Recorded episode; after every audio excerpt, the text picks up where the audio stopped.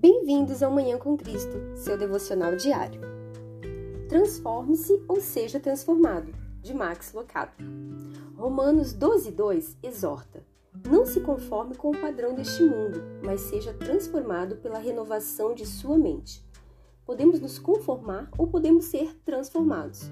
Na história de Esther, ela e Mardoqueu escolheram primeiro se conformar e disfarçar sua identidade. Mais tarde, eles tomaram uma atitude corajosa. Você sabe, os personagens da Bíblia são complexos. Eles não são figuras unidimensionais que se encaixam facilmente numa caixa de desenhos de escola dominical. Moisés foi um assassino antes de ser um libertador.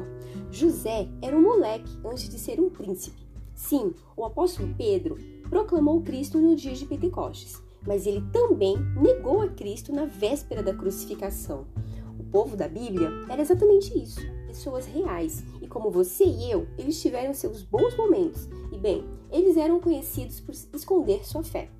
Escolha ser transformado.